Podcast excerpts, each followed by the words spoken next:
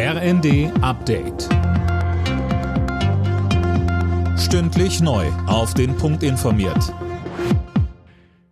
Ich bin Tom Husse. Guten Abend. Der nächste Schritt für weitere Entlastungen in der Energiekrise ist gemacht. Der Bundestag hat der Strom- und Gaspreisbremse zugestimmt.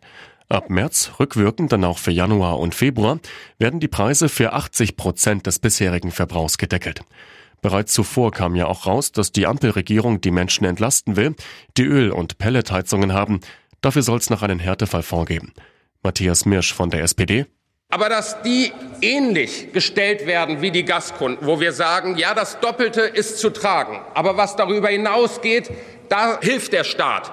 Das ist eine Form von Gerechtigkeit und ich erwarte, dass Bund und Länder jetzt die Wege finden, um hier die Gerechtigkeit auch zu realisieren.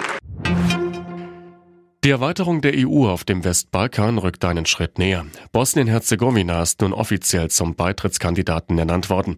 Für das krisengebeutelte Land ist es allerdings nur der erste Schritt. Bis zur Mitgliedschaft kann es Jahrzehnte dauern. Die Türkei ist seit 1999 Beitrittskandidat. Zuletzt waren auch die Anträge der Ukraine und Moldaus zum Beitrittskandidaten gebilligt worden. Nach weniger als acht Monaten in britischer Haft ist Tennislegende Boris Becker wieder auf freiem Fuß. Der 55-Jährige war im April wegen Insolvenzverschleppung zu zweieinhalb Jahren Haft verurteilt worden. Mehr von Tim Britztrup. Becker wurde sofort nach Deutschland abgeschoben. In seine Wahlheimat London darf er erstmal nicht zurück. Seine Strafe gilt aber als verbüßt. Er kann also im Rahmen des Gesetzes tun und lassen, was er will.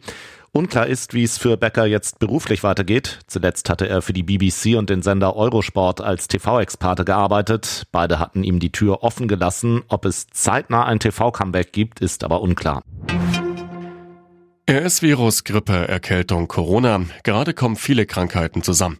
Vielerorts sind die Wartezimmer in Arztpraxen voll oder Unterricht fällt aus.